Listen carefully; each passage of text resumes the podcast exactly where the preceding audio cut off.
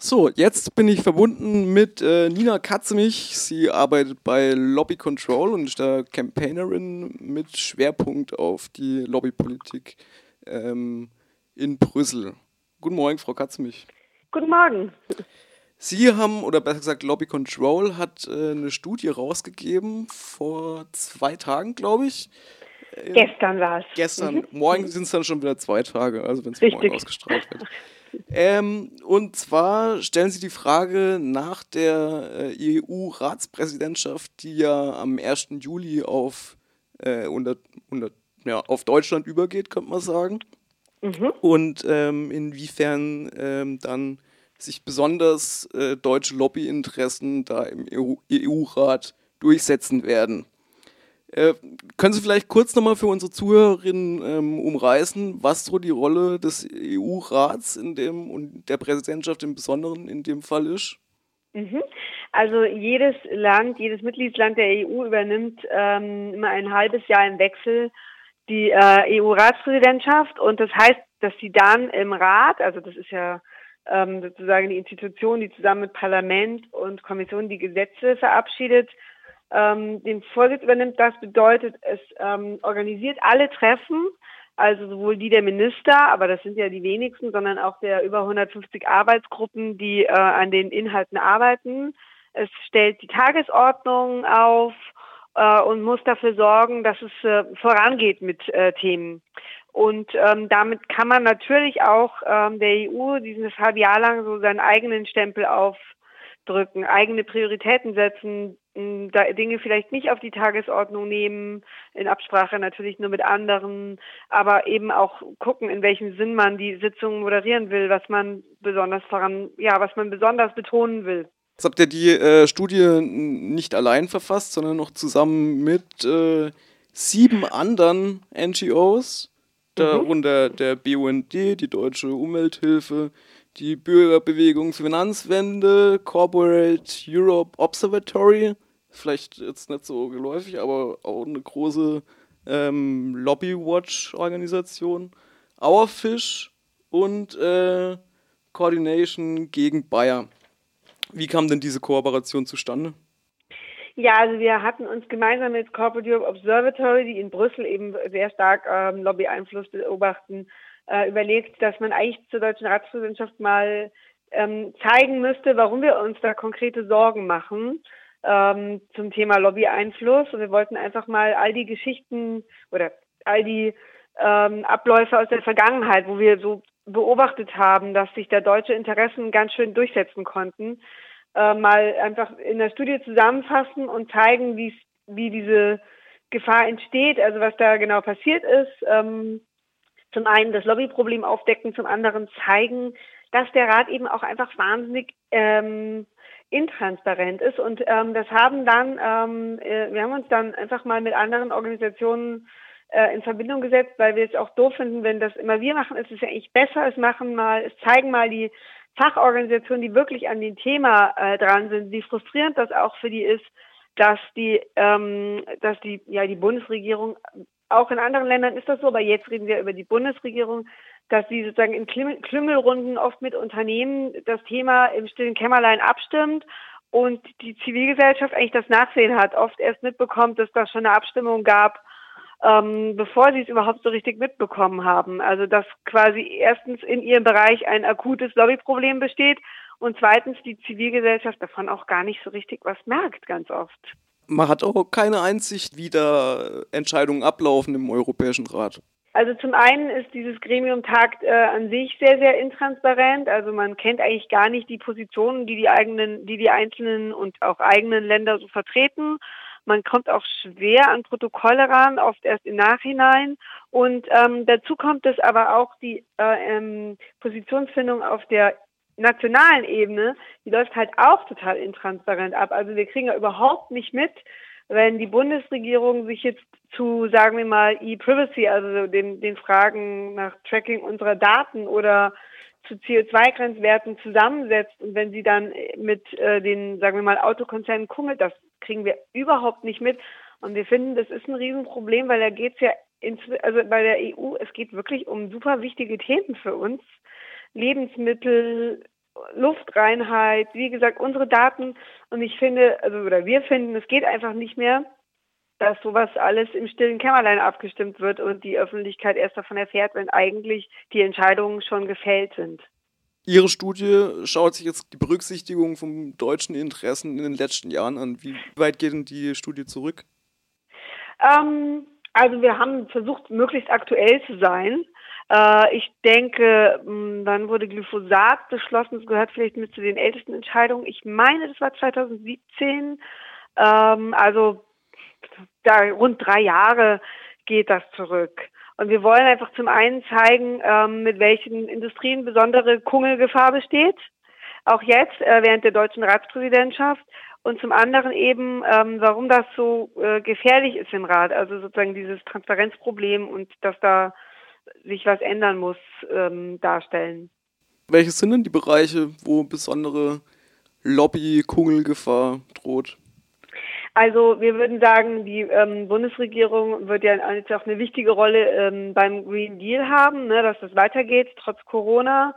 Ähm, und da zum Beispiel sieht man, dass die Autoindustrie äh, ja bereits sich mit der Bundesregierung getroffen hat äh, und gesagt hat, die CO2-Emissionsziele ähm, Ziele bis 2030, ähm, die nochmal jetzt aufzumachen, weil sie nicht streng genug sind ähm, für die für das Klimapaket der EU und für die ähm, Pariser Klimaziele, das geht gar nicht.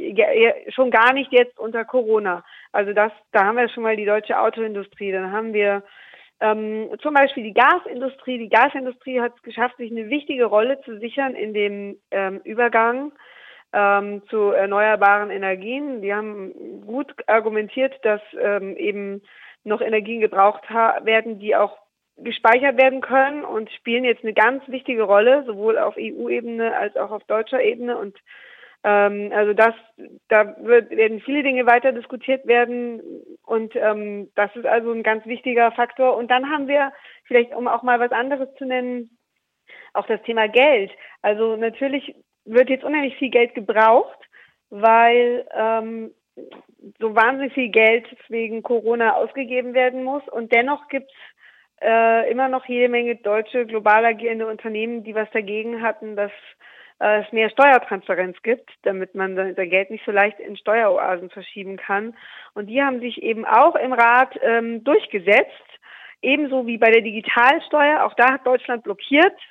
Und ähm, ja, aber das Geld, das werden wir halt jetzt brauchen. Und auch da würde ich sagen, da muss man jetzt ganz genau hinschauen, weil äh, das geht jetzt nicht, dass ähm, die Industrien da weiter hm, Maßnahmen zum Klimawandel oder ähm, Steuertransparenz blockieren, weil ähm, genau gerade jetzt müssen einfach ähm, sehr wichtige Entscheidungen getroffen werden für die Zukunft der EU und es muss jetzt wirklich ähm, was im Interesse der Allgemeinheit geschehen und nicht im Interesse von kurzfristigen Konzer Konzerninteressen. Ja, Sie stellen auch die Vermutung auf, äh, dass also das oder das ist sehr wahrscheinlich, dass eben genau die Entscheidungen, die im Rat gefällt werden, vor allem unter dem Eindruck auch der äh, Corona-Pandemie stehen werden.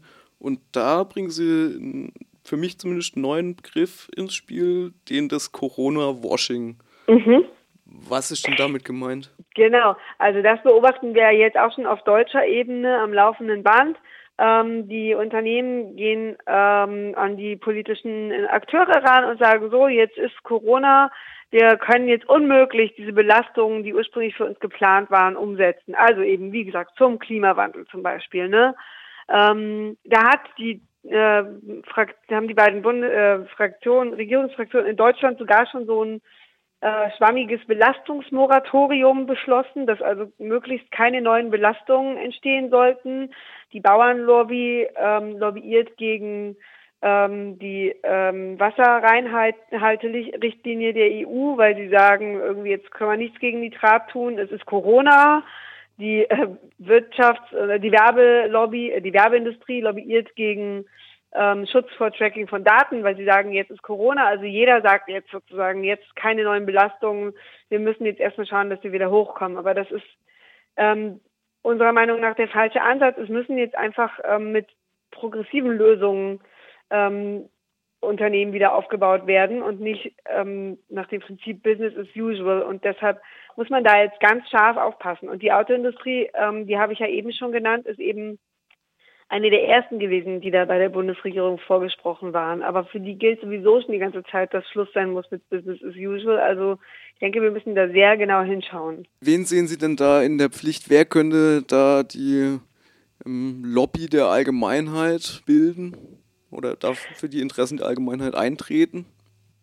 Ja, also ähm, ich denke, es gibt natürlich schon Organisationen zum einen, die ähm, sich engagieren ne, viele Nichtregierungsorganisationen, aber ich denke auch, insgesamt sollte das äh, ganze EU-Thema, das was so im Rat passiert, ähm, transparenter werden, ähm, so dass es wirklich auch für die Öffentlichkeit sichtbar ist, was da gerade so diskutiert wird, so dass ähm, vielleicht sagen wir mal analog zu der Entscheidung letztens äh, in Deutschland, ähm, dass es jetzt doch keine Abwrackprämie für für ähm, Verbrennungsmotoren geben soll. Ne, da war ja wirklich, da gab es einfach einen ganz breiten gesellschaftlichen Druck dagegen, ähm, weil die Leute das mitbekommen hatten und empört waren. Und ich glaube, wir müssen die EU-Politik einfach auf dieses Level bekommen, dass äh, es eine allgemeine Öffentlichkeit mitbekommt, was läuft, gerade wenn es wenigstens um, also gerade dann, wenn es um wirklich wichtige Fragen geht und dass dann wirklich ähm, es, es einen gesellschaftlichen Druck gibt. Also quasi ganz viele Leute informiert sind. Ähm, ich glaube, nur so, wenn wir das näher an die Leute bringen, diese EU-Politik, ähm, kriegen wir da mehr Demokratie rein. Aber dazu müsste man eben diesen Europäischen Rat grundsätzlich umstrukturieren und öffnen. Ja, man müsste ihn auf jeden Fall öffnen. Man müsste die Art, wie da Politik gemacht wird, öffnen. Noch eine Frage zu Philipp Amthor. Mhm. ähm, waren Sie überrascht, als Sie das gehört haben? Ich finde, das ist schon ein großer Skandal. Ähm, und ich finde es, egal jetzt mal unabhängig, welche Person, ne? also ich würde mich da jetzt gar nicht so auf Philipp Amthors Person beziehen, aber ich finde schon zu denken, dass man ähm, als Abgeordneter die Interessen einer bestimmten Firma voranbringen kann ähm, und dann gleichzeitig äh, Aktienoptionen ähm, von denen bekommen kann und einen Posten. Das ähm, das ist schon sehr skandalös. Das kann man auch nicht einfach als Versehen bezeichnen. Das äh, muss schon andere Folgen haben. Also ja, ich würde sagen, ich war in dem Sinne überrascht, dass so, so skandalöses Verhalten äh, immer noch so einfach möglich ist. Ich meine, es gab ja noch den Fall ähm, von der Leyen, die hatte ja so einen Beraterskandal, der auch eigentlich folgenlos blieb. Der blieb absolut folgenlos, ja. Also ähm, ich denke, es sind immer noch ähm, Skandale in der ähm, in Bundesregierung und Parlament sehr, sehr einfach möglich. Und es ist schon auch gut möglich, dass da immer noch ähm, deutlich mehr schlummern, die wir nicht aufdecken können, weil wir eben überhaupt nichts darüber sehen, was Abgeordnete, die Bundesregierung und Lobbyisten so miteinander machen, weil es keinerlei Transparenz darüber gibt. Und das muss sich dringend ändern.